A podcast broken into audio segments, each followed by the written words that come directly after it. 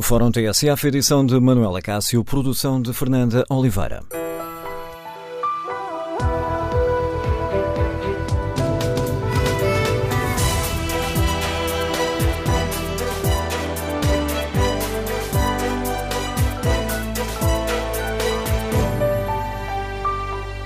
Bom dia, no Fórum TSF de hoje vamos debater as dúvidas sobre a proteção civil e o Ciresp e queremos ouvir a sua opinião. Devemos ser mais exigentes com as entidades que têm a função de garantir a segurança pública? Como é que o Governo deve lidar com as versões contraditórias e a troca de acusações a que estamos a assistir nos últimos dias? O Governo deve continuar à espera do Parlamento ou avançar com um inquérito urgente para esclarecer o que se passou e corrigir os erros. Queremos ouvir a sua opinião. O número de telefone do Fórum é o 808-202-173, 808-202-173. 173. Também pode participar no debate online, escrevendo a sua opinião no Facebook da TSF ou na página da TSF na internet. Quanto ao inquérito, que está em tsf.pt, Perguntamos uh, aos nossos ouvintes, perante estas versões contraditórias sobre a atuação em Pedrógão Grande, se o Governo deve esperar pelo inquérito do Parlamento ou lançar um inquérito urgente. Ora, 71% dos ouvintes que já responderam consideram que o Governo deve esperar pelo Parlamento. Queremos ouvir a sua opinião. Nos últimos dias sucederam-se informações que, em princípio, nos deviam ajudar a esclarecer uh, o que se passou na tragédia de Pedrógão Grande. Começámos por ouvir a Proteção Civil apontar falhas ao Ciresp. Depois lemos no Jornal de Notícias e no Público as comunicações que davam conta desses problemas concretos de comunicação. De seguida, escutámos a empresa do Ciresp garantir que esteve à altura da situação. Os bombeiros que estiveram no terreno vieram depois reafirmar que existiram mesmo falhas graves nas comunicações. Ontem à noite, vimos a Secretaria-Geral da Administração Interna apontar culpas à Proteção Civil que devia ter requisitado mais meios e solicitado a estação móvel de comunicações em tempo útil. Há pouco, aqui na manhã TSF, escutámos o presidente da Associação Socioprofissional da PSB, Paulo Rodrigues, afirmar que o Ciresp tem falhas constantes. Ora, é este o pano de fundo para o debate que fazemos hoje no Fórum TSF e queremos ouvir a sua opinião. Faz sentido prolongar esta situação em que vemos as entidades responsáveis pela segurança pública avançarem com informações contraditórias? numa espécie de passa-culpas? Esta situação diminui a sua confiança nas entidades que têm a missão de zelar uh, pela nossa segurança? Como é que o Governo deve agir nesta situação? Número de telefone do Fórum 808-202-173. 808-202-173. Lançamos o debate com o contributo do uh, Paulo Baldaia, comentador de política nacional da TSF, diretor do Diário de Notícias. Bom dia, Paulo Baldaia. Pode manter-se esta situação em que, hum, e citando aqui o editorial do Jornal de Notícias, quanto mais sabemos do que se passou, menos sabemos o que se passou? Pois, eu parece-me que é para aí que estamos a, a caminhar e quanto mais o tempo passa, eh, mais esclarecidos nós devíamos estar e, no entanto, tu fazias, eh, na entrada deste fórum, resumias aquilo que se tinha passado. Nós ontem tivemos eh, três informações diferentes e o que é que nós vemos? Vemos a Proteção Civil a acusar o Ciresp de ter falhado, obviamente o Ciresp a defender-se a dizer que não falhou, mas correu tudo bem. Eh, portanto, a Proteção Civil critica o Ciresp, a Secretaria-Geral do MAI critica a Proteção Civil, no entretanto já está anunciada uma auditoria à Secretaria-Geral do MAI e outra à do Ciresp, eh, e o que nós temos é uma guerra aberta eh, com versões contraditórias e entre organismos que são tutelados pelo Ministério da Administração Interna. E aliás, hoje o Diário Notícias dá-nos um bom retrato desse clima de, de guerra aberta pois, entre as diversas entidades. Eu, parece-me evidente que este tipo de, de de esclarecimentos, como nós estamos a receber, eh, eh, estamos no dia em que é suposto o Parlamento finalmente eh, acordar como é que vai ser essa Comissão Independente de Peritos, nós chegamos a este ponto e estamos claramente desinformados eh, com versões contraditórias, sem saber muito bem eh, quem está a falar a verdade, se está toda a gente a falar a verdade, se está toda a gente apenas a, a, a pintar o quadro da cor que lhe dá mais jeito. Eh, mas há uma coisa que é evidente: há uma guerra aberta entre estes organismos, entre o Ciresp, a Proteção Civil, a Secretaria-Geral do MAI. Cada um diz uma coisa diferente e cada um ataca o vizinho do lado. Uh, e eu insisto, agora falta saber, vá lá que agora foram dados 30 dias, portanto podemos esperar 30 dias por essa auditoria à Secretaria-Geral do MEI. Uh, mas uh, aquilo que nós temos assistido não nos esclarece coisa nenhuma. E a Comissão Independente de Peritos vai trabalhar com base. É que será criada em... no Parlamento. Sim, que será criada no Parlamento. vai trabalhar com, forma... com informação inquinada completamente, porque assim que, que aquela Comissão começar a trabalhar eh, já a opinião pública está uh, completamente, uh, vou chamar assim, intoxicada com uma série de informação a bolso. Eu, eu, eu, gostava de lembrar que a Ministra da Administração Interna, na entrevista que gravou na sexta-feira com o Diário de Notícias e a TSF, logo na segunda pergunta, a propósito de nós estarmos a insistir porque é que o IGAI, em situações anteriores, tinha aberto de imediato um inquérito e desta vez não, não tinha aberto inquérito nenhum, a ministra uh, diz que uh, diz e diz bem, na minha opinião, que não podemos estar a lançar inquéritos sobre inquéritos e o que é preciso, insisto, é uma resposta que tem de ser dada de forma cabal e não pode ser dada de forma parcelar ou de forma intermitente. A ministra diz uma coisa e diz bem, e no entanto o governo está a fazer coisa diferente, está a fazer aquilo que a ministra na sexta-feira, dia em que gravou a entrevista, dizia que não se podia fazer porque essa não era uma forma forma uh, séria uh, de analisar e cruzar informação de forma a evitar conclusões precipitadas. Eu estou a citar a Ministra na, na, na entrevista que deu à TSF e ao Dar Notícias. Porque aqui acontece exatamente o contrário. Eu admito que possa haver boas intenções, querer mostrar transparência, mas obviamente que isto não está a ajudar a esclarecer, obviamente que isto não ajuda em nada a Comissão de Peritos Independentes que haverá de ter de, de uh, analisar toda a informação, ir para o terreno fazer perguntas. Uh, é para isso que serve, ou que deve servir esta comissão de peritos independentes. Deve ter liberdade total para escolher quem, com quem fala, para ir para o terreno, falar com as pessoas, para falar com o Presidente da República, para falar com os ministros, para falar com o Ciresp, para falar com, com a Secretaria-Geral do MAI, para falar com toda a gente e não recolher informação que, entretanto, vai chegando aos jornais. Recordar que ontem nós começamos o dia uh, com a tal uh, fita do tempo uh, noticiada, quer pelo público, quer pelo Jornal Notícias. começamos o dia assim pela manhã. ao final da manhã já tínhamos o Cires para dizer coisa diferente. E fomos-nos deitar e já tínhamos a Direção-Geral do MAI a criticar não só a Proteção Civil, que já tinha criticado o Ciresp, mas a criticar também a Polícia. e nós andamos nisto eh, e o que parece evidente é que se tudo falhou, há uma coisa que falhou, foi, foi uh, a liderança política. Uh, quando tudo falha uh, numa, numa estrutura que depende de, de, um Ministério, isso só pode querer significar que o Ministério falhou. mas para, para que possa haver claramente a assunção de responsabilidades, elas têm que ser determinadas com clareza. Não é assim, não é a despejar informação contraditória eh, que a opinião pública vai ficar esclarecida. A análise de Paulo Baldeia, comentador de política nacional da TSF, diretor do Diário de Notícias, lançam-nos aqui eh, mais algumas pistas para o debate que hoje eh, fazemos. Queremos ouvir a opinião dos nossos ouvintes. Como é que o Governo deve lidar com as versões contraditórias e a troca de acusações sobre o que aconteceu em Pedrógão Grande? O Governo deve continuar à espera do Parlamento? Ou avançar com um inquérito urgente para esclarecer o que se passou e corrigir os erros, tentando evitar que se repitam uh, este tipo de tragédias. Queremos, no Fórum TSF, ouvir a sua opinião. Faz sentido prolongar esta situação em que vemos as entidades responsáveis pela segurança pública avançarem com informações contraditórias numa espécie de passa-culpas? Número de telefone do Fórum 808-202-173, 808-202-173. Queremos ouvir a sua opinião. Começamos por escutar o jurista Pedro Gama, que nos liga de Lisboa. Bom dia.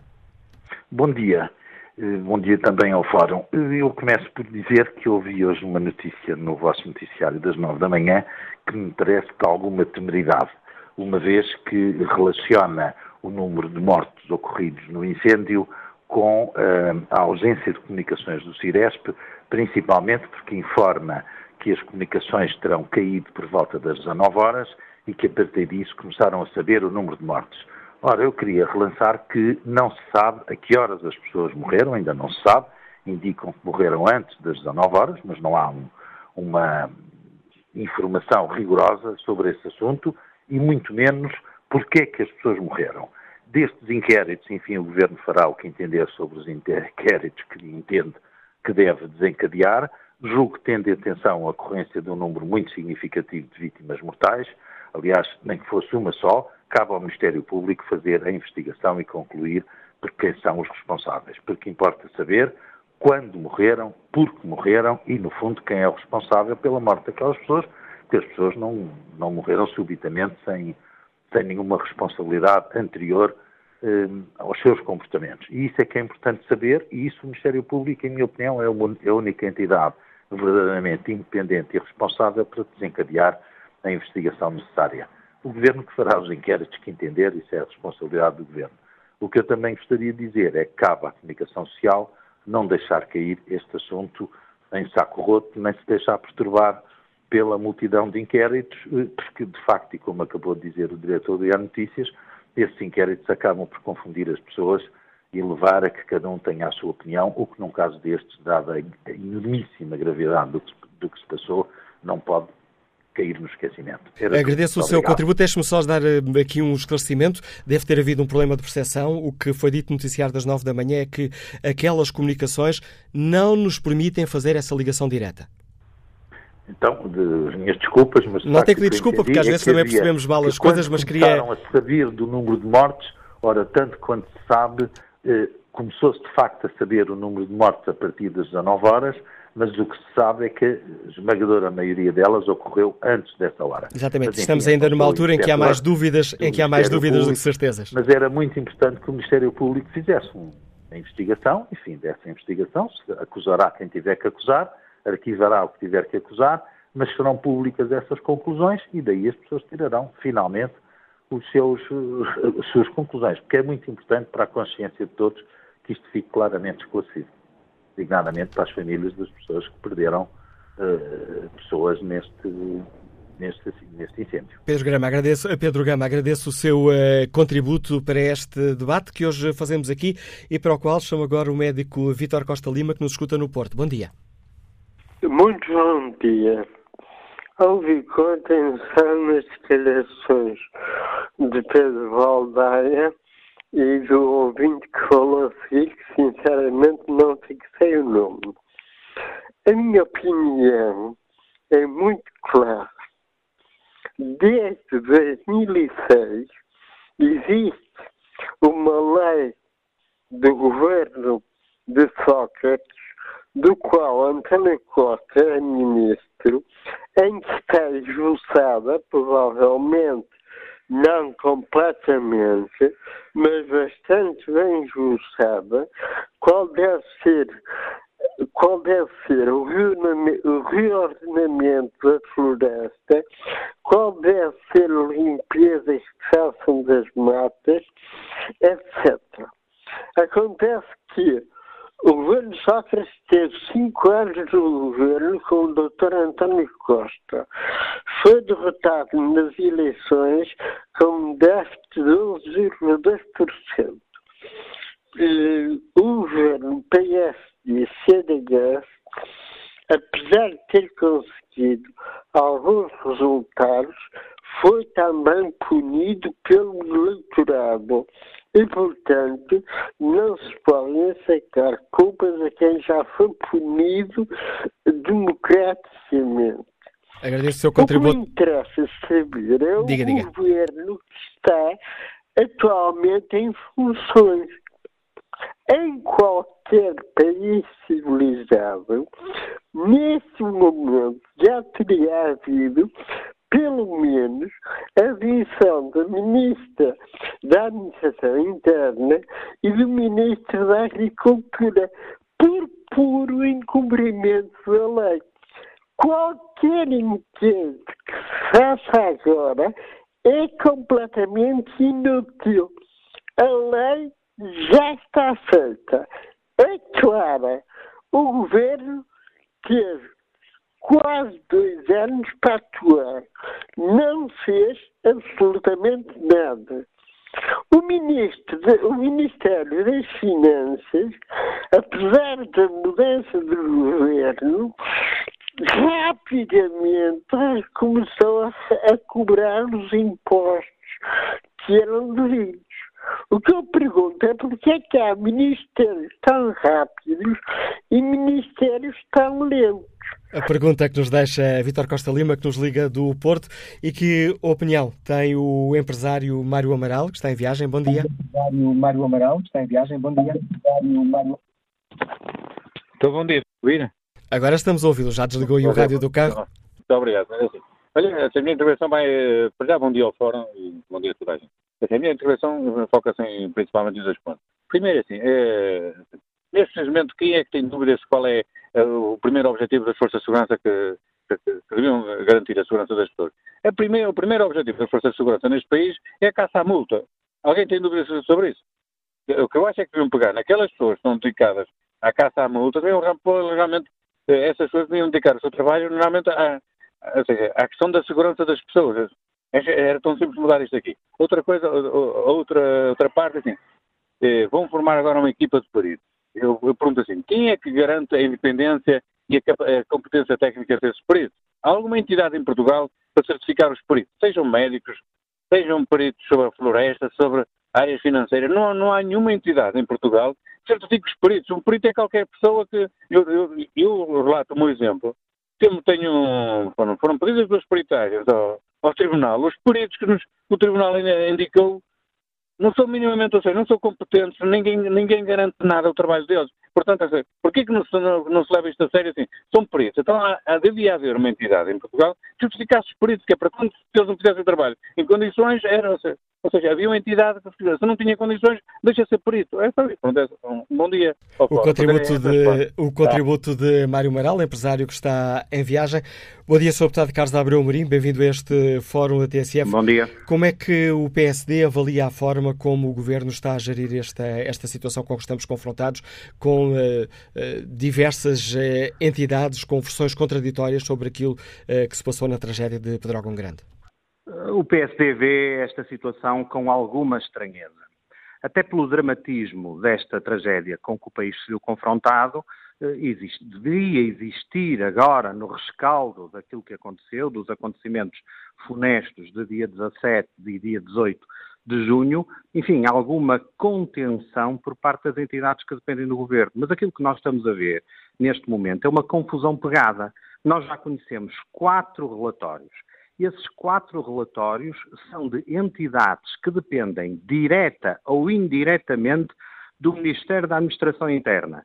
E vemos enti essas entidades a degladiarem-se publicamente na praça pública umas com as outras, como se tivessem, digamos assim, tutela diferente e finalidades distintas, sem se perceber exatamente aquilo que aconteceu e o que é que essas entidades pretendem. Este ataque, que hoje eh, é os jornais, a imprensa, dá ampla notícia, da Secretaria-Geral do Ministério da Administração Interna à Autoridade Nacional da Proteção Civil é verdadeiramente incompreensível. A Autoridade Nacional de Proteção Civil é uma entidade que coordena tudo aquilo que faz parte do sistema de prevenção e combate aos incêndios, mas que depende do Ministério da Administração Interna. Então é o próprio Ministério da Administração Interna que uh, uh, ataca uma entidade que dele depende, cujos responsáveis nomeou, aliás, nos últimos meses e cujas chefias, quer nacionais, quer distritais, foram nomeadas por este mesmo Ministério nos últimos meses. O que dizer em relação ao relatório do Ciresp? O relatório do Ciresp, eu sei que o Ciresp é uma entidade privada, é uma sociedade anónima, mas que está na dependência também indireta do Ministério da Administração Interna. Este relatório do Ciresp é um relatório que só traz não apenas confusão, mas até alguma angústia, porque qualquer observador ainda que, digamos assim, pouco versado nesta matéria do combate aos incêndios, da prevenção dos incêndios, percebe que aquilo que lá está não bate certo com todas as notícias e testemunhos e relatos que nós fomos ouvindo desde o dia eh, 17. Dizer que o Ciresp não teve falhas quando aquelas pessoas que estiveram com a mangueira na mão os comandantes locais de Pedrógão, de Castanheira de Pera, todas as entidades que estiveram envolvidas no combate ao fogo, diziam que o sistema tinha falhado. Alguns diziam que por uma série de horas, houve um jornal que chegou a dar o número de 14 horas mas que até os comandantes operacionais diziam, da Proteção Civil, diziam que tinha falhado com intermitências, e agora aparece um relatório do serviço que, de alguma forma, é responsável direto por, pela, pelas comunicações em situação de emergência, dizer que não houve falhas nenhumas e que o sistema esteve à altura, de facto retira qualquer credibilidade. Agora, há aqui uma questão política e esta pode-se desde já, digamos assim, salientar. É que estas entidades, repito, dependem direta ou indiretamente do Ministério da Administração Interna.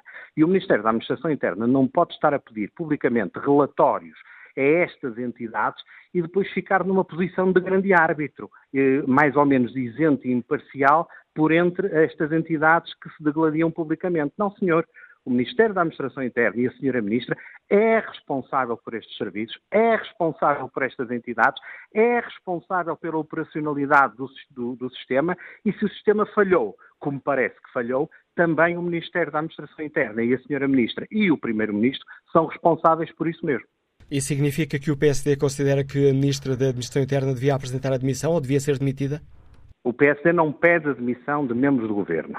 O PSD hoje vai ter oportunidade, em primeira comissão, hoje à tarde, de inquirir a senhora Ministra, pela primeira vez isso vai ser feito, eh, na Assembleia da República e veremos quais são as respostas que a senhora Ministra tem para dar e os esclarecimentos para esta confusão toda. Agora, a situação não apenas a situação da tragédia, que essa obviamente devia ter sido evitada, mas depois da, da, da, tragédia, ver esta cegada, este jogo de dissimulação, este esconde-esconde entre as várias entidades que dependem do Ministério da Administração Interna e a senhora Ministra aparecer como se não tivesse quase nada a ver com isto, é, é de facto uma situação que não oferece a mínima confiança até para a prevenção de situações futuras.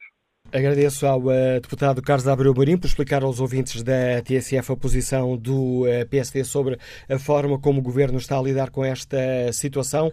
Queremos ouvir a opinião dos uh, nossos ouvintes, agora que estamos confrontados com versões contraditórias sobre o que se passou em, um, em Pedrógão Grande, na tragédia que causou a morte a 64 pessoas, onde assistimos a uma troca de acusações, quase numa espécie de passa-culpas.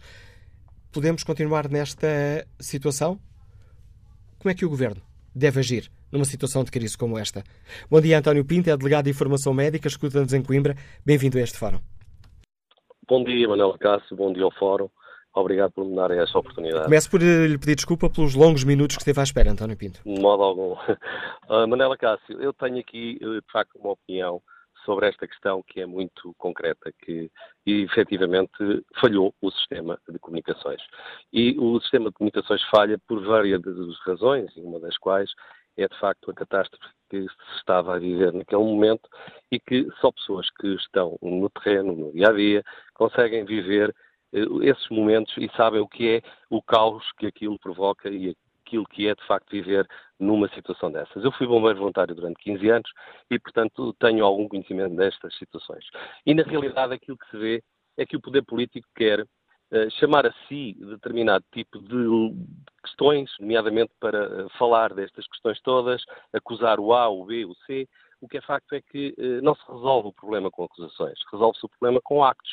E os actos têm que ser efetivamente colocados no terreno, nomeadamente atribuir, se calhar, um pouco uh, o conhecimento das situações a quem conhece as situações. E eu penso que não pode ser, neste momento, e aquilo que tem que ser mudado neste país, é de facto o poder político deixar de ter a tutela deste tipo de questões, porque uh, este tipo de problemas que surgem com a floresta no nosso país é todos os anos a mesma coisa, todos os anos ouvimos o mesmo os políticos não podem viver com este tipo de situações, nem viver à custa destas situações. Nós temos que passar, se calhar, este problema para quem é responsável. E, se calhar, a proteção civil é, de facto, uma das pessoas mais responsáveis disto, porque não sabe coordenar bem as coisas, porque, se calhar, quem devia coordenar isto, se calhar, é quem percebe do terreno. Se calhar, por exemplo, já que temos umas forças paramilitares, como são os bombeiros, porque é que não é os militares que tomam conta disto? Porque é que não é as Forças Armadas a tomar conta disto? E, de facto, serem dotadas de todo o equipamento necessário que gastam dinheiros abruptos todos os anos com dotações de equipamentos, com dotações de questões para, os, para, a proteção civil, para inquéritos, para tudo isto, e porque é que não são dotadas as pessoas que conhecem o terreno, que sabem lidar no terreno e que terem os meios necessários para esse desenvolvimento e para combater corretamente aquilo que é uma catástrofe naqueles momentos, só quem vive aqueles momentos é que sabe o que é. Portanto, Manela Cássio, deixo aqui a minha opinião para este fórum, que é apenas só esta opinião que E obrigado pela sua, pela sua participação, António Pinto. Olha aqui o debate uh, online. Uh, começo por espreitar a pergunta uh, no inquérito que fazemos aos nossos ouvintes. Perguntamos se, perante as versões contraditórias, o Governo deve esperar pelo inquérito do Parlamento ou lançar um inquérito urgente. Ora, 82% dos ouvintes que já responderam consideram que o Governo deve esperar pelo inquérito da Assembleia da República. Rodrigues Marques, deixa-nos esta opinião no debate online. Votei em esperar o inquérito no Parlamento, naquele inquérito que acabámos de, de, referir. Todavia, explica Rodrigues Marques, todavia corre-se o risco de o partidarizar e até de ele nunca mais ter concluído. No Estado Novo, quando se queria que as coisas não andassem, nomeava-se uma comissão de inquérito. Fernando Veiga Alves escreve: os inquéritos estão feridos de falta de credibilidade. Fazem-se inquéritos cujas conclusões não passam para a opinião pública de forma inteligível e causadores de responsabilização efetiva e sancionatória. Bom dia, João Oliveira, líder parlamentar do Partido Comunista Português. Bem-vindo a este fórum. Senhor Deputado, como é que o PCP avalia a forma como o Governo está hum, a lidar com esta situação, numa altura em que temos aqui versões muito contraditórias sobre a tragédia, sobre o que aconteceu na tragédia de Pedrógão Grande? Antes mais, bom dia ao Fórum, bom dia aos ouvintes da TSF. Eh, eu julgo que hum, que é óbvio essa, essa, dificuldade em conseguir compreender como é que há versões tão contraditórias relativamente àquilo que aconteceu e, sobretudo, em, em conseguir compreender alguma lógica de, de justificação de falhas de, do CIDESP que estão presentes naquele relatório. Eu não quero eh, precipitar-me com avaliações relativamente ao relatório que foi ontem produzido, mas, de facto, há, há muito, muito do custo daquele relatório parece, de facto, uma justificação de mal pagador. Um, o Estado já gastou cerca de 400 milhões de euros com aquele sistema de, com aquele sistema de comunicações, uh, com aquela rede de comunicações de emergência que, que, comprovadamente não tem estado à altura das necessidades, ou pelo menos não corresponde àquilo que é necessário uh, às redes de comunicações de emergência. E, de facto, uh, não, há, não há propriamente uma, uma explicação ou uma justificação para como as coisas devem funcionar, pelo contrário, há um conjunto de justificações para dizer que aquilo que falhou, falhou porque tinha que falhar e não havia alternativa a falhar. Ora, eu julgo que não. Quem pode estar convencido de que as falhas de comunicações, que objetivamente aconteceram, porque nós temos uh, relatos de, de estruturas de comando e de, e de proteção civil que não conseguiram comunicar umas com as outras, de bombeiros que não conseguiram comunicar com o comando, Portanto, isso, isso, significa que houve algum problema nas comunicações. Dizer-se que isso é uma coisa natural e que teria sempre que acontecer não me parece que seja uma coisa adequada. De qualquer forma, independentemente desta questão dos, das comunicações, ou, ou, melhor, não apenas em relação a esta questão das comunicações, mas em relação a tudo o que aconteceu, a opinião do, do PCP é que deve ser o Governo a assumir a responsabilidade que tem que assumir na clarificação daquilo que aconteceu, no apuramento de tudo o que aconteceu seja aquilo que tem que ver com o combate ao incêndio, seja aquilo que tem que ver com a prevenção do incêndio, com, com as questões do ordenamento florestal e da vigilância das florestas e da defesa Deputado, eu peço desculpa, peço desculpa por interromper, mas a ligação aqui por telemóvel não está nas uh, melhores uh, condições. E eu gostava só que nos, uh, que nos explicasse, se bem percebi, considera que deve, devia ser o Governo a assumir aqui uma liderança neste processo. Nós julgamos que essa responsabilidade do Governo não pode ser de alguma, não pode ser de forma nenhuma secundarizada, nem pode ser de forma nenhuma ignorada é responsabilidade do Governo apurar tudo aquilo que aconteceu, fazer esse apuramento dos factos que estão na origem do incêndio, quer em relação ao ordenamento florestal e à defesa eh, contra incêndio e às regras que não foram cumpridas, quer em relação àquilo que tem a ver com as questões do combate eh, ao próprio incêndio, tem que ser o Governo a fazer esse apuramento e a facultar à Assembleia da República todos os elementos que, que, que, que sejam apurados relativamente a esse, a esse apuramento.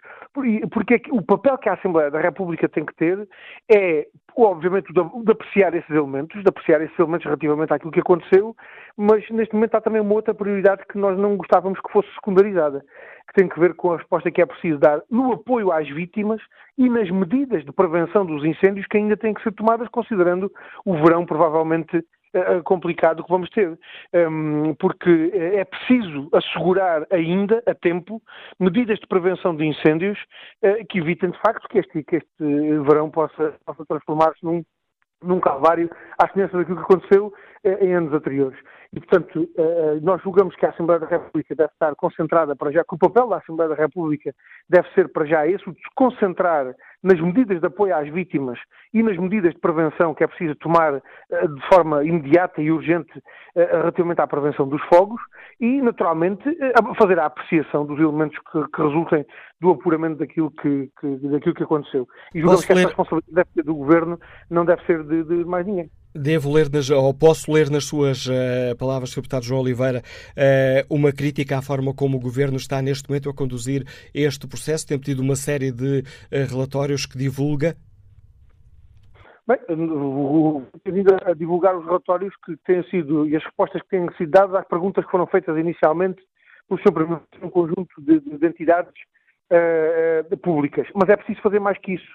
É preciso, mais do que, mais do que divulgar as respostas que foram dadas àqueles pedidos iniciais de esclarecimento, na nossa opinião, o Governo deve assumir a responsabilidade que é sua do apuramento daquilo que aconteceu.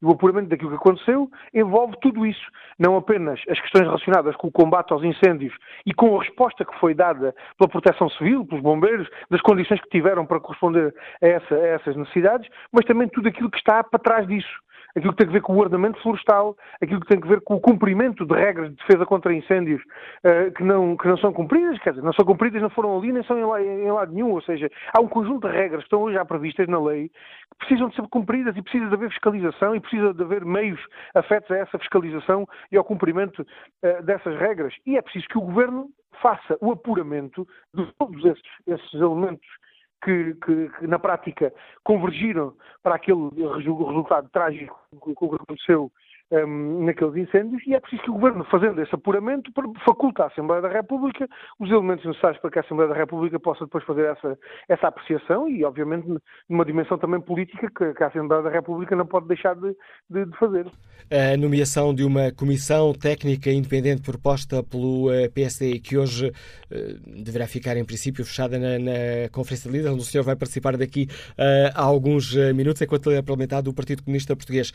Não é para o PCP a melhor forma de resolver este problema, de apurar responsabilidades e emendar o que for, preciso, o que for possível emendar? Não, não nos parece boa ideia. Eu terei a oportunidade, naturalmente, daqui a pouco mais cinco minutos na Conferência de Líderes de expressar a posição do PCP, mas, na opinião do PCP, aquilo que é necessário não é repetir comissões, repetir relatórios, repetir recomendações, repetir conclusões, que há muitos são tiradas. Aquilo que é preciso é retirar consequências das decisões e das conclusões que já foram retiradas anteriormente, não é repetir comissões, é tomar medidas, não é repetir relatórios, é tratar de agir e agir fazendo cumprir as conclusões que estão há muito tempo tiradas e tomando as medidas que há muito tempo são identificadas como necessárias. E, portanto, não nos parece que essa proposta de, de comissão sirva a esse objetivo e parece-nos até que pode vir a servir de pretexto para entravar esse objetivo, mas, de qualquer forma, como lhe disse, terei a oportunidade de, na Conferência de Líderes, dar conta da opinião do PCP. Um, veremos qual vai ser o sentido da, da, decisão que a Assembleia da República vai tomar, mas a nós parece-nos que era, aquilo que a Assembleia da República devia concentrar era em dar concretização às medidas que estão há muito identificadas e que não precisam de mais discussão, precisam é de ser postas em prática. Agradeço ao líder parlamentar do Partido Comunista Português, João Oliveira, a participação neste Fórum TSF, explicando aos nossos ouvintes a posição do PCP. Retomaremos este debate já a seguir ao noticiário das 11.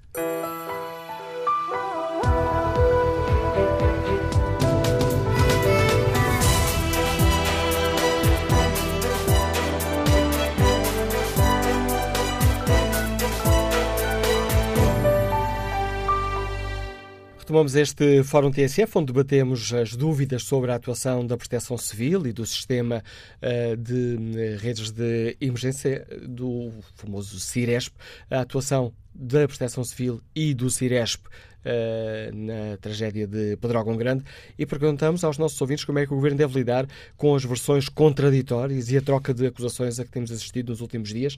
O Governo deve continuar à espera do Parlamento ou avançar com um inquérito urgente para esclarecer o que se passou e corrigir os erros?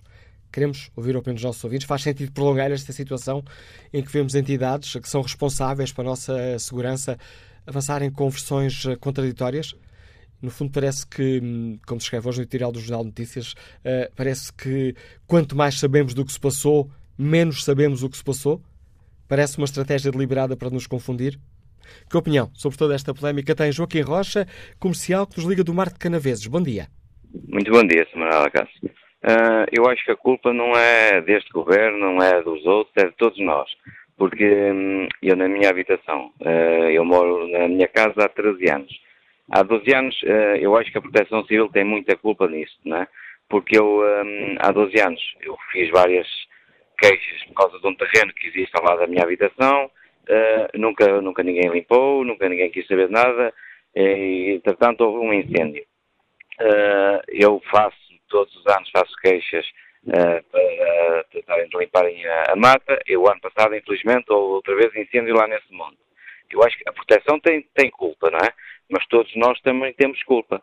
Mas assim, se a gente faz queixas uh, e ninguém toma medidas, ninguém uh, intima as pessoas, os donos dos terrenos a limpar, ninguém multa essas pessoas, essas pessoas tinham que ser multadas. Se fossem multadas, uh, se, sim, se as pessoas não têm posses para, para pagarem os terrenos, eu acho que as autarquias deviam de, de ajudar essas pessoas que não têm posses ou a proteção civil a limparem esses terrenos, certo? Agora, assim, eh, eh, as pessoas fazem, se houvesse, se toda a gente cumprisse a lei, que acho que é 50 metros, não sei se é isso ou se não é, mas dizem que são 50 metros das habitações. Se as habitações tivessem um raio de 50 metros uh, limpo, eu acho que as pessoas não tinham necessidade na altura, infelizmente uh, as pessoas que faleceram, uh, de sair das suas casas e aí podiam estar, uh, hoje podiam estar vivas, não é? mas eu acho que não é este governo, as pessoas dizem que a culpa que é da ministra, que é do primeiro-ministro, que é deste, que é daquele, toda a gente se quer aproveitar da desgraça dos outros. Eu acho que não se deve aproveitar isto em memória das pessoas que faleceram, deviam se juntar todos, em vez de se criticarem uns aos outros, haviam de se juntarem e, e, resolverem as situações. Não, não aproveitarem, infelizmente, de, de, das desgraças dos outros, mas sim ajudarem todos. Não era uns para um lado criticam uns, criticam outros. Uh, eu acho que isso não se vai a lado nenhum. Uh, uh, é, é muito mau, é muito mau. Eu tenho dito. A é opinião isso. de Joaquim Rocha, que opinião tem José Barata, motorista que está em Pampilhosa da Serra. Bom dia. Está em Pampilhosa da Serra. Bom dia. Está em Pampilhosa da Serra. Bom dia. Bom, Bom dia, José Barata. Bom dia. Bom dia, José Barata. Tem que desligar aí o rádio do, da sua viatura para o podermos ouvir em condições. Uh, sim, está melhor? Está, vamos tentar, José Barata. Uh, muito bom dia. Obrigado ao Foro pela oportunidade que me estão a dar eu só realmente queria, queria esclarecer uma situação que realmente, eu na minha opinião, ali, epá, a culpa está a ser solteira, a culpa é de todos e não é de ninguém, mas houve uma culpa de alguém sim. Eu acho que na minha, na minha opinião foi segurança. E foi segurança porque, porque eu senti na pele, porque eu circulei na hora daquela aflição e, e senti o pior para mim mesmo, mas também senti pelos outros que estavam a cruzar-se comigo. E então as autoridades estavam no local, o Cidreste, todas as comunicações, não sei o que, não sei o que mais, mas para mim foi a, a autoridade que estava no local que não fez segurança, epá, se calhar como devia ser feita, porque há uma coisa que a gente devíamos ter atenção, era o vento. E o vento foi, foi o nosso inimigo, foi o inimigo daquela gentinha toda, porque é assim, eu, quando me aproximei da, que ia a circular na IC8 e cheguei ao, nó da Castanheira, que não me deixaram passar para o meu destino, mandaram-me avançar para, para uh, 236, um, acho que é isso. Uh, e eu avancei, tudo bem. Quando cheguei ao meio do percurso, encontrei-me encontrei com o pior, porque o vento virou naquele momento que eu estava a circular nessa dita estrada, nessa dita estrada da morte. Eu fiz 3, 4 quilómetros, não sei dizer onde é que eu ia passar, porque era um vento, o vento virou, estava de estava norte-sul, virou a norte, era um vento, aquilo parecia um mini tornado. Eu só via paus no ar, eu só via fumo, eu só via, não sei o que é que eu via, eu via, só temi o meu pior e, e, e, senti uma escuridão tremenda. Toda a gente começou a que, que, cruzar-se comigo, eh, toda a gente de luzes acesas, porque aquilo realmente era uma noite cerrada. Eu tive tanto medo e como ia, ia circular em zona clara, vejo uma escuridão tão, tão tensa e tão de repente que levou-me, porque isto atrás alguém dizia que ninguém sabia a que horas começaram a morrer mas eu já vos vou dizer a partir de que horas é que eles morreram. Não, mas foi a partir desta, desta hora. Eu levou-me a, ver as horas e quando eu vou a ver as horas eram 8 horas, ou seja, 20 horas. 20 horas ainda não havia mortos naquela estrada. Mas sim, minutos depois, posso-vos garantir que já morreu gente, porque eu passei por muita gente e essa gente foi-se lá enfiar. Atenção, porque ia uma brigada à minha frente, dois, três, quatro minutos, e essa brigada desapareceu, porque essa brigada é responsável, para mim é responsável, porque havia de ter chegado à primeira retunda de, de Castanheira de Pera e ter parado e ver o filme do fumo, o vento, para que lado é que o vento estava a virar, porque se tem feito essa precaução ou essa, essa notificação, certeza que era evitado só se alguém não conhece o que é o vento. Isso tinha sido evitado aquela tragédia. Eu depois continuei a circular nessa dita estrada, fui sair ao nó da venda da gaita, sem ligar à número 2, e quando cheguei ali no cimo, a, passar a poação da derriada cimeira, vinha outra frente perigosa, onde eu também temi algum medo, mas não tanto. Mas ia eu convite, vou, vou encontrar ali alguém para informar que tomem porque isto vai estar o pior, nunca pensando que realmente que o pior já estava a passar nas minhas costas. Olha, não encontrei ninguém, foi triste, mas isto aconteceu por falta de segurança de quem estava no local naquela hora, a partir das 8 horas, ou seja, 20 da tarde, porque mais, mais, mais fico mais triste e, e mais revoltado porque ia uma brigada à minha frente e essa brigada não, não voltou para trás, não tomou precaução sobre aquela situação. Olhar este testemunho, é pá, peço desculpa, mas aquilo custou muito e não te ouvi, ouvi alguém dizer que era, que era, era não era, era admissível deixar morrer pais agarrados a filhos e filhos agarrados a pais. É verdade, mas por falta de segurança e quem estava no terreno, porque havia autoridades no terreno. E estas autoridades, é pá, não sei, olha, mas Vamos lá ver se isto não se volta a repetir, mas foi muita gente, foi muita gente. Obrigado, Olha, pelo, seu, obrigado. obrigado pelo seu testemunho, José Barato, testemunho deste eh, motorista que nos liga de Pampilhosa da Serra, marcando também este debate que hoje fazemos aqui no Fórum TSF. Quanto ao debate online, Pedro Silva escreve Peço desculpa pela comparação, mas tal como no futebol, estes organismos estão a precisar de uma reforma estrutural. Acusam-se uns aos outros e, em vez de esclarecimentos, acentua-se a confusão. João Sá Marques escreve esta opinião.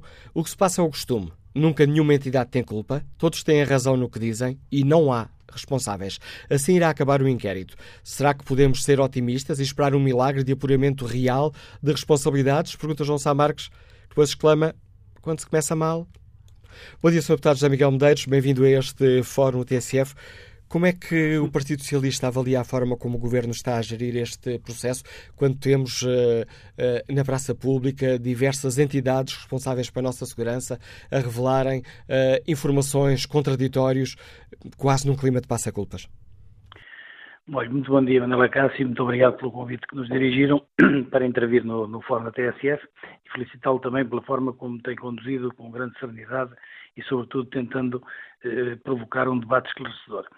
Eh, e, eh, portanto, a pergunta que me coloca relativamente às entidades, eu queria dizer-lhe o seguinte, e aos ouvintes da TSF, eu não conheço três relatórios, só conheço dois. Um da entidade que gera o CIRESP, do, do, consórcio de empresas, que foi o que eu vi ontem, e, e, que naturalmente é a entidade que tem o contrato com o Ministério da Administração Interna através da Secretaria Geral, e outra da Proteção Civil, que efetivamente são contraditórias, ou seja, eh, a Proteção Civil assume que houve um conjunto de falhas do Ciresp, o Ciresp rejeita essa imputação.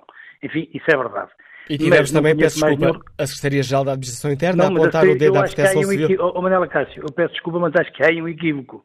É que o relatório que atribuem à Secretaria-Geral, eu penso que é o relatório do Ciresp, porque eu não vi nenhum relatório da Secretaria-Geral especificamente feito pela Secretaria-Geral.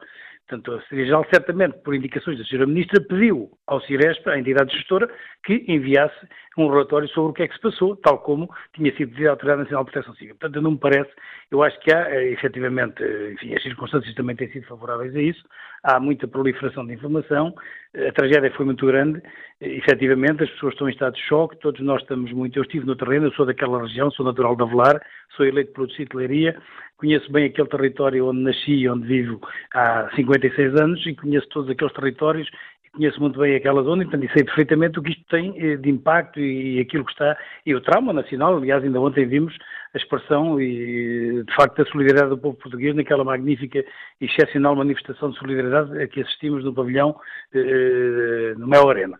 Agora, isso é, é uma coisa que naturalmente gera que nestes primeiros dias haja muita informação contraditória e isto não é apenas.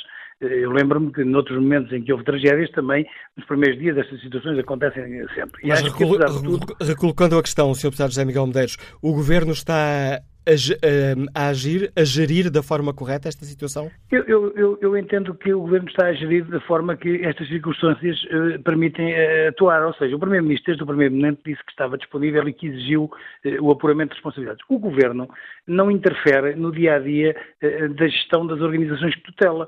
Quer dizer, nós vivemos num Estado de direito democrático em que há regras e em que as direções gerais e os organismos dos ministérios têm orientações políticas e depois fazem o, o, o seu governo de acordo com essas diretrizes. Mas mas o Governo não acompanha ao o funcionamento diário de cada uma dessas instituições, tem naturalmente o reporte que lhe é feito pelos seus dirigentes.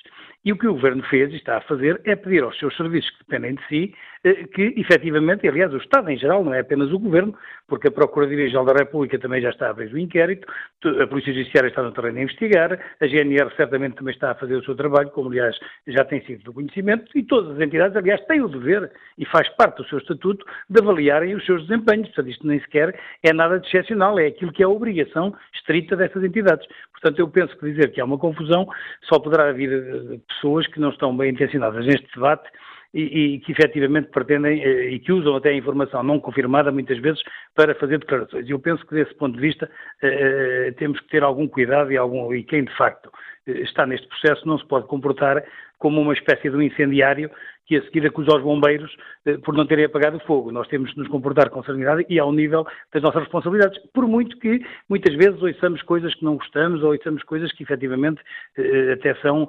verdadeiros disparados. Mas eu gostaria que nos centrássemos de facto naquilo que é relevante neste momento. Os inquéritos deverão ser feitos, a Assembleia da República hoje mesmo vai votar e neste momento está a decidir, como o Manela Cássio há pouco até falou com o meu colega João Oliveira, vai decidir sobre a questão da Comissão de Inquérito. O Partido Socialista já disse que está disponível e vai apoiar a criação da Comissão de Inquérito Independente. Obviamente que isso não dispensa ao Governo de fazer o seu trabalho e são, eh, digamos, elementos que até são importantes para que a Comissão de Inquérito possa aceder a toda a informação que necessitará certamente para poder fazer um trabalho que todos nós esperamos isento, sério, e que apure verdadeiramente os vários tipos de responsabilidades que estão eh, aqui envolvidos. Eu penso que esse aspecto é inequívoco, há um amplo consenso nacional, começou no Sr. Presidente da República, no Sr. Primeiro-Ministro, no Governo, nos partidos parlamentares, todos estamos empenhados e na sociedade em geral em apurar responsabilidades. Essa é uma questão. A outra questão é olharmos para aqueles territórios. Eu tive a oportunidade de, na TSF, eh, eh, fez na segunda-feira passada oito dias, diretamente de Avelar, onde estive a acompanhar durante quatro ou cinco dias toda este, este, esta tragédia. Tive a oportunidade de dizer à TSF que o importante, do meu ponto de vista, e continua a ser também na ótica do Partido Socialista, neste momento exato, é não nos distrairmos com o que há para fazer no terreno com as pessoas. E neste momento, todo o apoio que pudermos e que temos que dar às pessoas, e aliás o Sr. Primeiro-Ministro está neste momento reunido com os autarcas de toda aquela região, e não apenas dos três conselhos que foram mais atingidos, mas de todos aqueles que também tiveram algumas sequelas deste processo, e está reunido naquela zona do Pinhal Interior, está lá hoje reunido de manhã, precisamente, para acompanhar os trabalhos que estão a ser feitos de levantamento e que estão no terreno desde o dia 19.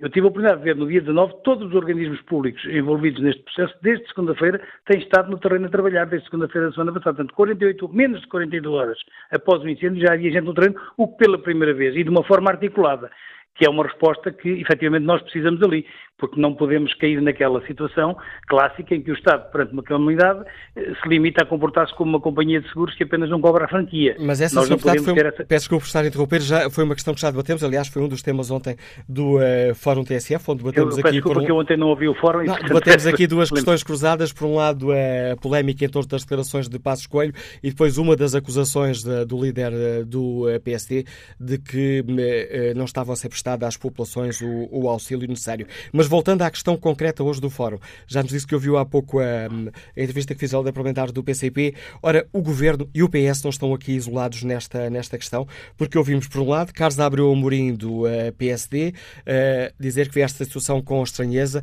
que devia haver contenção na divulgação destes relatórios e há uma confusão pegada. E uh, dizendo que o Ministério da Administração Interna não podia ficar a pedir relatórios colocando-se numa posição de árbitros. Ouvimos depois também o líder parlamentar do PCP dizer que o governo não se pode limitar a fazer a, a, divulgar relatórios. Tem que fazer muito mais, tem que apurar a verdade dos factos.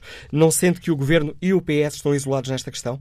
Não, não sinto de maneira nenhuma, pelo contrário, o que sinto é que o, o Partido Socialista, aliás, eu não compreendo é a posição do PSD, porque o PSD propõe uma comissão técnica independente que o Partido Socialista e o Governo também aceitam, e a seguir vem dizer que vem dizer o que diz, e portanto eu não, não consigo compreender essa posição. Então, o PSD é que um dia diz uma coisa e no dia seguinte está a dizer outra, mas isso, enfim, é um problema do PSD. Quanto àquilo que disse o, o, o Sr. Deputado João Oliveira relativamente ao Governo, essa é a posição do PCP desde o princípio. O PCP tem uma visão de que o inquérito deve ser feito exclusivamente no âmbito da atividade governativa. Enfim, exclusivamente não, o PCP também não disse isso. Este inquérito de apuramento, digamos, da sequência dos acontecimentos e daquilo que se passou e, digamos, de uma certa distribuição das responsabilidades políticas e de outra natureza, menos as criminais, porque essas competem, como é evidente, ao Ministério Público, eh, o PCP, desde o princípio, manteve esta posição. Eu não me parece que essa posição seja incompatível com a existência da Comissão Técnica Independente. É apenas uma posição ligeiramente diferente. Porque é, o facto de existir Comissão Técnica Independente não invalida, como eu disse no início, que os organismos do Estado façam o seu trabalho e que apurem com toda a seriedade e rigor. E nós temos que confiar também na nossa administração pública eu acho perfeitamente incrível que haja afirmações de que põem em causa permanente todos os nossos funcionários públicos e todas as nossas equipas eh, administrativas e, que administram a máquina do Estado. Quer dizer, eh, são pessoas sérias na, na realidade dos casos eh, e são pessoas que têm e que cumprem com as suas obrigações e que irão certamente fazê-lo, como já o fizeram no passado, dando provas de grande profissionalismo e de grande, e de grande rigor e de grande sentido de, de Estado, digamos assim mesmo. Portanto, eu não, não, não, aceito essa crítica e o Partido Socialista não, não, se revê nessa, nessa conclusão, ou seja, de que efetivamente há aqui um isolamento. Não, pelo contrário, eu acho que o Partido Socialista está, tem estado no terreno desde o primeiro momento, quer comigo, quer com muitas outras pessoas que participaram e que acompanharam todo este processo. O Governo está no terreno desde o primeiro momento e, naturalmente, está a fazer aquilo que tem que ser feito neste momento. Mas o apuramento de responsabilidades, neste momento, eu penso que a prioridade principal, sem esquecer nunca esse processo, mas em paralelo e como prioridade de atuação imediata da parte do Governo, espera-se que eh, ele esteja no terreno. Porque esse é que é o grande apoio psicossocial que se tem que dar àquelas populações. E acredita que as conclusões... habituados. Peço desculpa, Sr. Deputado, e acredita desculpa, que... só concluir este raciocínio. Nós estamos habituados em Portugal e em muitos países em que, depois das catástrofes, nos primeiros oito dias, é como nos velórios. As pessoas estão rodeadas de muita gente. Mas quando as pessoas regressam à vida e a vida regressa à normalidade, as pessoas ficam sozinhas e sentem-se o vazio. E é esse vazio, que neste caso não será individual apenas, será também coletivo, que aqueles territórios a que eu pertenço e que me orgulho muito de pertencer, precisam. E eu sinto que pela primeira vez estamos a ter uma resposta bastante diferente das respostas até aqui. Eu falo com conhecimento de causa, até por funções que já existiam anteriormente, e sei como é que funcionam os fundos de calamidade e os fundos de, de, para estas situações, que depois demoram muito tempo, são muito burocráticos, demoram muito tempo. E o Governo desta vez percebeu claramente que não podia seguir esse caminho e penso que está a fazê-lo bem. E, portanto, neste momento, tudo o resto que possa ser dito eh, politicamente nesse jogo, eu acho que, além de ser, eh, eh digamos, eh, não acrescentar valor nenhum à, discussão, eh, até pode perturbar, penso que é, é, é, uma tentativa, às vezes, de aproveitamento, como alguém já disse aí, de situações que nós não podemos, de maneira nenhuma, nem temos o direito sequer até por respeito para com quem morreu ali, e eu perdi ali vários amigos, eh, eh, eh, quer dizer, temos que ter a noção de que o que aconteceu ali foi uma situação que merece ser investigada, mas que também, como ainda há pouco ouvimos daquele ouvinte de Pampilhota da Serra, ele reconhece que as condições atmosféricas foram completamente diferentes daquilo que ele está habituado a ver. E as pessoas dessa região estão habituadas a lidar com o fogo. O que acontece é que, para ter acontecido isto, alguma coisa ali se passou de excepcional porque não é normal famílias inteiras saírem de uma casa e dirigirem-se para uma estrada. Além de que aquela estrada de que falamos é uma estrada que eu conheço bem, que já fiz milhares de vezes desde a minha infância, e que tem dezenas de acessos de um lado e do outro. Não é possível, muitas vezes, conseguir controlar tudo isso ao mesmo tempo. Sobretudo, não acredito que no terreno estivessem efetivos em número suficiente naqueles postos todos para uma situação destas, porque naturalmente aqueles postos têm a sua, a sua dotação de gente e têm os seus efetivos. E a situação foi evoluindo normalmente e em condições normais. Talvez tivéssemos tido ali mais um grande incêndio, mas não um incêndio, uma tragédia como aquela que tivemos e isso inicialmente foi o que me pareceu que aconteceu. Aliás, eu às 5 e meia, 6 da tarde, eh, eh, fui contactado por pessoas da região, minhas amigas, que me alertaram para a existência do incêndio e que uma hora depois me telefonaram a dizer que os meios aéreos estavam a atuar e que as coisas estavam a ficar controladas. Portanto, o que acontece? Mas isto são, eh, são coisas que nós ouvimos das pessoas. Isto tem que ser tudo confirmado com rigor. Não podemos é estar permanentemente a, a, a elaborar eh, teses eh, com base em factos que vão mudando a cada momento conforme a informação que nós vamos apurando e aquela que nos vai chegando, que ainda por cima tem que ser filtrada para verificarmos se a origem é correta. Porque eu penso que neste momento a palavra de ordem é serenidade e, sobretudo, como dizia o nosso eh, antigo governante Marquês de Pombal, temos que enterrar os mortos com a dignidade e com o respeito que eles merecem e, por respeito para com eles, temos que cuidar dos vivos. Obrigado, e é isso que é preciso fazer neste momento. Obrigado, Sr. Deputado José Miguel Medeiros, por uh, neste Fórum TSF explicar a posição do Partido Socialista quanto à questão que hoje uh, aqui debatemos. Que opinião tem Armando Santos, que está aposentado e nos escuta na Guarda? Bom dia. Muito bom dia, Dr. Manuel Cássio, bom dia aos ouvintes da TSF. Uh, para já, há duas forças da natureza às quais o homem não consegue evitar, ou salvar-se quando elas são gravosas, que é a água e o fogo. E o que aconteceu em Portugal tem acontecido, por exemplo, em dois estados já várias vezes, que é o caso da, da Flórida, da Califórnia, nos Estados Unidos da América, na Austrália, no Canadá, etc. Uh, eh, quanto ao incêndio em si, nós já nos apercebemos pelas imagens que o fogo viajou pelo ar, pelo ar, quilómetros e quilómetros pelo ar.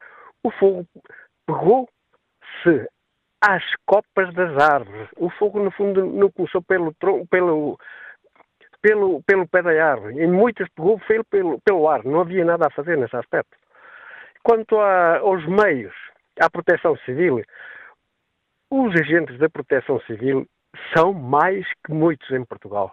Só falta distribuir um colete da proteção civil a cada cidadão português e um livro de instruções para se tentar instruir e defender no caso de uma calamidade como o que aconteceu em Portugal. Uh, as comunicações já não é estranho para ninguém. Eu recordo-me dos escândalos quando esse serviço de comunicações em Portugal, tem um nome um bocado esquisito, uh, foi a concurso.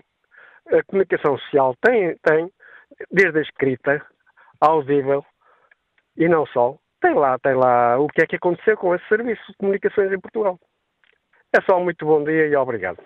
A opinião de Armando Santos. Passo a palavra a Fernando Castro, vendedor está em Lisboa. Bom dia. Bom dia. Bom dia a todos. Eu admiro né, como é que o Ciresp podia funcionar. Segundo eu sei, quem fez o Ciresp, o consórcio, era PT, Grupo Espírito Santo, SLN, ou seja, BPR, que ainda estamos a pagar, que têm todas pessoas indiciadas e arguídas. Portanto, se compraram o sistema a um consórcio onde tinha os irmãos Metralha, como é que é possível funcionar? Eu admirava-me era se funcionasse o Ciresp. O sistema é, era de pessoas que estão arguídas noutros processos. Era só isso que eu queria dizer. Como é que poderia funcionar? E obrigado e bom dia. A opinião e a pergunta que nos deixa Fernando Castro. Vamos agora ao encontro do deputado do Bloco de Esquerda, Pedro Soares. Bom dia, Sr. Deputado, bem-vindo a este dia, fórum.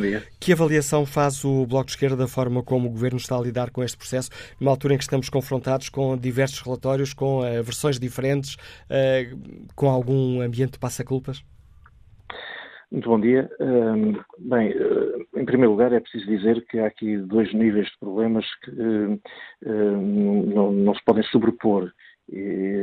Um é, de facto, do apuramento de responsabilidades eh, eh, e da resolução dos problemas relacionados com, com, com, a proteção, e outro é o da floresta em si. O, o que eu não gostaria, que nós não gostaríamos, era que alguma vez os problemas centrais, os problemas estruturais da floresta, uh, se escondessem atrás das questões da proteção e, e, até da meteorologia, como já tenho, já tenho ouvido. E essas são questões que já debatemos aqui neste, neste Fórum TSF. Quanto Muito a esta bem. questão concreta de hoje, Sr. Deputado? Eh, sobre uh, as, as, questões relacionadas com a, com, com a proteção, o, no nosso ponto de vista, uh, a Assembleia da República deverá tomar medidas no sentido de encontrar uma solução para que haja o um inquérito e, portanto, que esse inquérito seja o mais objetivo e seja independente. E, portanto, é nesse sentido que certamente se irá resolver de forma consensual esta questão uh, colocando no terreno, uh, neste processo de, de, de, apuramento de responsabilidades, quem de facto percebe das coisas e quem tem competências para dar opiniões sobre essas matérias.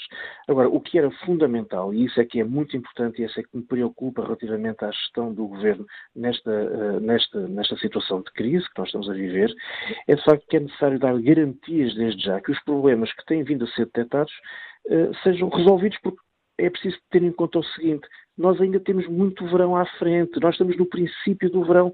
Este foi o primeiro acidente, esperemos que seja o único, uh, deste, desta fase, uh, deste período de verão, mas uh, o país tem que estar preparado para, para, para os meses que aí vêm, para a situação, para as situações que vamos ter que enfrentar com certeza uh, até, até pelo menos ao final do verão. E nós já detectamos alguns aos problemas da, das comunicações uh, de emergência e esses, o, o, governo devia tomar medidas até rapidamente no sentido de dar confiança às pessoas que esse problema não se voltaria a, dar e, e, e, portanto, dar passos uh, concretos nessa questão. É o problema das, da cadeia de comando. Está, está percebido que houve problemas uh, uh, no estabelecimento dessa cadeia entre o local e o nacional. Faltou ali qualquer coisa no meio de âmbito digital regional que impediu uma mobilização regional de meios uh, de forma atempada. Uh, e, portanto, é preciso uh, encontrar formas de resolver rapidamente e de dar confiança às pessoas a esse nível uh, também, e inclusivamente ao nível também dos meios, que apesar de nós sabermos que numa situação daquelas os meios são sempre insuficientes, é preciso, tanto ao, ao nível da proteção civil, de, de, de, das, das, várias polícias que intervêm nesta área, dos chapadores florestais, é preciso que esses meios sejam disponibilizados e estejam prontos no terreno. Ora, portanto, a questão central aqui, que no nosso ponto de vista é importante, é o problema de dar confiança às pessoas. As pessoas sabem que vão ter que enfrentar mais uh, alguns meses de verão, de grande, uma situação de grande risco, e o governo, a gestão principal que o governo deve ter neste momento é de restabelecer essa confiança uh, nas pessoas. E Quando... para o Bloco de Esquerda, como é que o governo poderia restabelecer essa confiança, nomeadamente, e apontando aqui dois dos pontos que o Sr. Deputado um, deixou uh, claros, que são uh, pontos que o Bloco, em que o Bloco considera que há falhas, a questão do Ciresp e a questão da, da cadeia de comando da Proteção Civil. Bem, uh, como disse, uh, em relação à cadeia de comando, uh, aquilo que parece que começa a ser cada vez mais evidente é que houve uma falha na, na, na, fase intermédia, portanto, na escala intermédia da cadeia de comando e da mobilização de recursos. portanto, é, é, necessário abordar essa questão, perceber o que é que se está a passar e tomar medidas ao nível urgente eh, da, da, Autoridade Nacional de Proteção Civil para que esse problema uh, seja resolvido. Bem, em relação às comunicações, uh, é um problema com certeza técnico e de meios, porque uh, dizem-nos que há redes redundantes relativamente a, a, ao CIRES, portanto que procuram comatar eventuais falhas do CIRES, porque já, já ficou demonstrado que falha, que em situações de crise tem falhado, que está demasiadamente concentrado e que não consegue resolver situações como aquelas que infelizmente nós, nós, vivemos, e portanto é necessário que essas redes redundantes que existem que sejam, sejam disponibilizadas e estejam operacionais. É, é, é fundamental que, que, essa questão seja tratada com toda a rapidez, de modo a que nós possamos enfrentar o resto do verão com mais confiança perante uh, os problemas que certamente teremos. Porque, e, e peço desculpa de voltar a esta questão, porque nós não podemos é deixar de resolver os problemas estruturais da floresta, da gestão da floresta, do ordenamento da floresta, porque numa situação em que não há ordenamento da floresta, em que não há gestão da floresta, em que não há atenção à relação à floresta, eu digo sinceramente, quer dizer, não, não haverá força de bombeiros capaz de resolver o problema, poderá minimizar, poderá evitar que haja uh, situações trágicas como aquelas que infelizmente vivemos na região centro, mas uh, a, floresta está preparada para arder. Este é o problema central. E, e, e, a Assembleia da República, o Governo, tem responsabilidades especiais para não deixar passar esta sessão legislativa sem que se tomem medidas. E já falámos aqui e certamente voltaremos a falar dessa questão. Mas permita-me colocar uma questão para uma pergunta simples, porque fiquei aqui com uma dúvida. O Bloco de Esquerda defende que deverá ser demitida a chefia da liderança da Autoridade Nacional da Proteção Civil? Ah, sabe, eu acho que isso é simples demais. colocar a resolução dos problemas ao nível de admissão uh, ou de outra coisa qualquer do género, parece-me que é simplista demais. O, o, o, que eu acho que é necessário fazer uma análise rápida, urgente, envolver meios nessa, nessa apreciação de o que é que se passa com a cadeia de comando, com uh, da, da, da, Autoridade Nacional de Proteção Civil, se de facto existe uma situação de aparente uh, vazio de capacidade de comando e de mobilização de meios ao nível intermédio, ao nível regional, ao nível distrital, uh, ao nível, portanto, supramunicipal e infranacional, e isso é fundamental que seja feito e perceber como é que se resolve esse problema rapidamente. Porque, de facto, quando um, um incêndio passa a ter uma dimensão que é meramente local, uh, os meios que têm que ser mobilizados são meios de âmbito regional, efetivamente, que isso não há essa estrutura intermédia de comando com capacidade de mobilização e de gestão desses meios, de facto, há um atraso no, no, no, enfrentamento do, do, do, incêndio. E, portanto, é fundamental que isso seja feito e o Governo deve ter uma resposta urgente. É preciso que haja um plano de emergência que enfrente as principais falhas que já foram detectadas, eh, eh, de modo a que possamos enfrentar o resto dos meses do verão eh, com mais confiança, dar confiança às pessoas. Quando se formos confrontados com um incêndio na estrada, temos a certeza que quando a polícia nos envia para uma determinada estrada que ela é segura, que há meios para garantir que há segurança, há meios de comunicação, há meios de detecção que, que, que nos garantam essa, essa, essa segurança que, que nos deem uh, garantias. Isso é absolutamente fundamental uh, para nós conseguirmos, inclusive, ultrapassar este trauma, esta, esta situação difícil, dificílima que as pessoas estão a viver uh, depois do, do, dos, dos, acontecimentos tão difíceis. É, é, preciso, de facto, reganhar confiança e, para isso, eu acho que é fundamental que o Governo uh, avance com esse plano de emergência uh, para uh, enfrentar os problemas principais que já têm sido detectados. Obrigado, Sr. Deputado Pedro Soares. Gostado da posição do Bloco de Esquerda sobre esta questão. Vamos ao encontro do líder parlamentar do CDS-PP, Sr. Deputado Nuno Magalhães.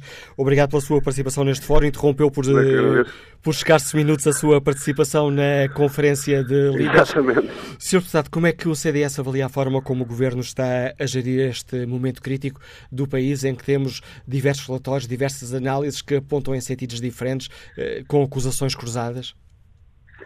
Com preocupação, estupefação e de forma muito crítica. Quer dizer, nós temos assistido nas últimas 48 horas a GNR acusar a Proteção Civil, a Proteção Civil acusar a GNR, a Secretaria-Geral do MAI a acusar a Proteção Civil, a Proteção Civil a acusar a Secretaria-Geral do MAI, parecendo que não temos governo. É caso até para perguntar onde é que para a Sra. Ministra da Administração Interna, porque todas estas entidades, forças, serviços de segurança e proteção civil, têm uma tutela, têm comando.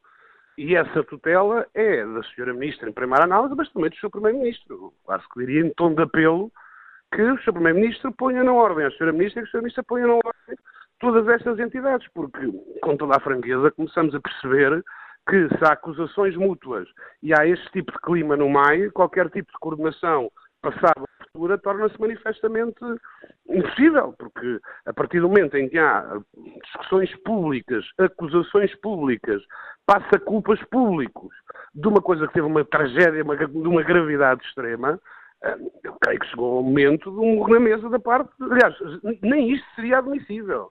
Mas estando a acontecer, é caso para perguntar onde é que para o governo, porque é, acho que os portugueses que ficaram natural e obviamente chocados com o que se passou, não podem deixar também de estar perplexos, para dizer o mínimo, perplexos com este passa-culpas. E, e, e, mais, quer dizer, o Governo tem que deixar de fazer perguntas a, a, a quem manda, para utilizar uma linguagem fácil, mas é verdade, tem que deixar de fazer, de fazer perguntas a quem manda e dar respostas a quem tem que dar, que são os portugueses, nomeadamente via representantes portugueses da Assembleia da República. E nesse sentido, como é público de resto, o CDS fez cerca de 25 perguntas por escrito ao Sr. Primeiro-Ministro. Esperemos que, no mais curto espaço de tempo, o Sr. Primeiro-Ministro comece a dar respostas ao invés de fazer perguntas em quem manda e de caminho ponha na ordem quem manda. Ainda o CDS ainda não recebeu a eh, resposta a qualquer eh, uma dessas perguntas que fez? Não, não. Não recebemos ainda nenhuma resposta. Fizemos-la fizemos aqui na quinta-feira. E aguardamos que o Primeiro-Ministro dê respostas, repito, no local certo, que é no Parlamento e através do Parlamento ao país, que o país assistiu com, com choque tremendo, todos nós com certeza, um, e, e, necessita dessas respostas, não se necessita de passa-culpas e de acusações mútuas. Tendo em conta as fortes críticas que fez ao comportamento da Ministra da Administração Interna, isso significa que o CDS-PP considera que Costa Sobrando Sousa se devia demitir ou ser demitida? Repara, quem nomeia ministros é o Primeiro-Ministro. E quem exonera ministros é o Primeiro-Ministro. Portanto, cabe ao Primeiro-Ministro fazer essa avaliação. Agora, que serviços de umas forças e serviços de segurança, cadeias que têm cadeias de comando, ou deviam ter muito claras, estarem a degladiar-se em público, com fugas de informação, com declarações públicas e, e o governo calado, parece-me que é difícil de compreender em qualquer ministério, em qualquer circunstância, muito mais no Ministério da Administração Interna. Agradeço ao Leão Parlamentar do TDSPP. Não lhe roubo mais, uh, mais tempo, sei que estão à sua espera na Comissão Parlamentar de Inquérito. Agradeço mais uma vez por, por ter interrompido por uh, breves minutos a sua participação nesta Comissão Parlamentar de Inquérito para explicar aos nossos ouvintes a posição do CDSPP sobre esta questão. Vamos agora escutar a opinião de Miguel Antunes, formador que nos Liga de Sintra. Bom dia. Muito bom dia, Sr. Manuel Acácio, bom dia ao auditório. Uh, usando o mote uh, que o, uh, o deputado do, do Nuno Magalhães acabou de deixar, embora lá dar um, um murro na mesa. Eu tenho uma pequena propriedade numa freguesia do Conselho do Cartacho, em que, envolvendo o presidente da Junta de Freguesia de Pontevel, envolvendo o presidente da Câmara do Cartacho, os responsáveis dos bombeiros locais, municipais e voluntários, envolvendo o CEPNA, a Proteção Civil do Cartaz, na figura do Presidente, e assim como a figura da Proteção Civil de, do Distrito de Santarém, uh, vejo-me confrontado com um risco de incêndio em que as autoridades locais uh, não intervêm porque o, o, terreno em causa é propriedade uh, de uma figura pública nacional Uh, e, uh, e, o problema dos incêndios começa aqui. Não se limpam as matas, não se responsabilizam. Os coitados dos bombeiros, permitam-me dizer assim, que ainda a maior parte são voluntários, dão apelo ao manifesto uh, e não têm autoridade alguma para executar ordens que se limpem as propriedades. E depois é a cabeça do ministro, deste ministro de, de governo for, que tem que rodar. Uh, se calhar o problema dos nossos uh, incêndios e outros problemas mais que temos no país começam na base. Começam no, no clientelismo, uh, no apadrinhamento de pequenas, grandes lacunas que depois, quando tomam as proporções e quando ateadas pelo fogo, chegamos a este ponto. E os portugueses assistem pávidos e serenos. Esta minha situação, sem me querer desviar do concreto, já dura há sete anos.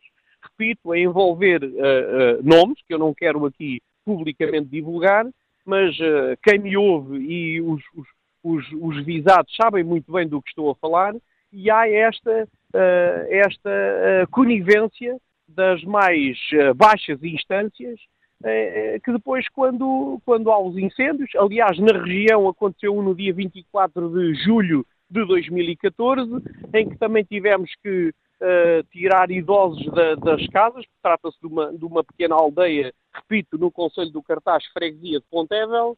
Uh, também tivemos, dizia eu, que, que, retirar idosos, também tivemos que, uh, com as nossas mangueiras, tentar ali amenizar a coisa e pronto, e nada se faz. E inclusive, repito, são os sucessivos governos, são as sucessivas pessoas que trabalham, que lidam com esta situação, mas a dificuldade mantém-se só quero deixar o meu testemunho. Muito bom dia, bem-ajam e, e olhe. Uh, e obrigado e pelo viva, seu. E viva os bombeiros e à TSF. Pelo seu testemunho, por este murro da mesa que deixa no Fórum TSF. Vamos agora ao encontro do advogado Edgar Amaral, que nos escuta em Viseu. Bom dia. Muito bom dia, Sr. Manuel Acácio. Bom dia ao Fórum. Hum, eu queria deixar aqui a minha participação no sentido eh, de dizer que neste momento não deveria ser tempo de promoções políticas, no sentido de responsabilizar apenas os partidos políticos, mas antes um momento de tentar aprender com os erros e de prevenir situações futuras. E isto uh, passa essencialmente, a meu ver, uh, pela responsabilização individual de cada interveniente, do mais pequeno ao de maior uh, envergadura. E isto vou utilizar uma analogia para demonstrar a falta de rigor que assistimos diariamente eh, em Portugal, eh, dando este exemplo, um, portanto, esta semana estava-me a deslocar no sentido de Viseu-Coimbra pela IP3, que passa essencialmente por uma grande zona em que é banhada de um lado e do outro por floresta, uh, mata, por assim dizer, que estava numa situação lastimável. E momento cruzei-me com um caminhão cisterna que estava notoriamente o condutor ou com sono ou com um, estado de alcoolemia avançada. Uh, eu de imediato peguei no telefone, liguei para o comando um, da GNR, para o comando geral, relatei a situação, o Comando-Geral disse que não era com eles, que eles estavam em Lisboa e que me iriam passar ao Comando de Coimbra. Em Coimbra, relatei novamente a situação, identifiquei-me sempre a perder tempo, uh, identifiquei-me, uh, disse novamente todo o relato da situação e eles disseram-me que isto não era com eles, era com a Brigada de Trânsito e passaram para o Departamento de Trânsito. Finalmente, eh, no Departamento de Trânsito, perguntaram-me então em que quilómetro estaria o caminhão cisterna a circular e também aí me disseram, e respondendo de forma relativamente absurda, disseram-me que não era com eles, era sim com o departamento de Viseu, uma vez que ainda se encontravam a mais de 14 quilómetros uh, de Coimbra e, portanto, existe aqui um atirar de responsabilização de uns para os outros e, bom, em bom rigor, ninguém foi capaz de agir a tempo e horas. O caminhão continuou a circular, poder, podendo criar um acidente e até possivelmente um incêndio porque desconhecia completamente qual era a matéria inflamável que estava no caminhão citerna, e, portanto, tudo isto apenas e só para dizer que existe sistematicamente no nosso país um atirar de responsabilidade, um sacudir a água do capote, se me permitir a expressão, eh, e apenas tentando cada um de nós lavar as mãos daquilo que deveríamos ser responsabilizados, porque no nosso dia a dia cada um de nós deveria, por si só, assumir os seus deveres cívicos, limpar as suas matas, se não tiver a possibilidade, rogar pessoas para esse efeito e não apenas querer, eh, depois dos acontecimentos eh, se verificarem e serem trágicos, querer apenas sacudir a sua responsabilização para os outros, dizendo que os outros é que não fizeram o que deviam. E obrigado, eh, Edgar Amaral, pelo seu contributo. Temos de terminar aqui este Fórum TSF. Já ultrapassei em quase dois minutos o tempo que estava destinado aproveito, roubando aqui mais alguns segundinhos, por espreitar o inquérito.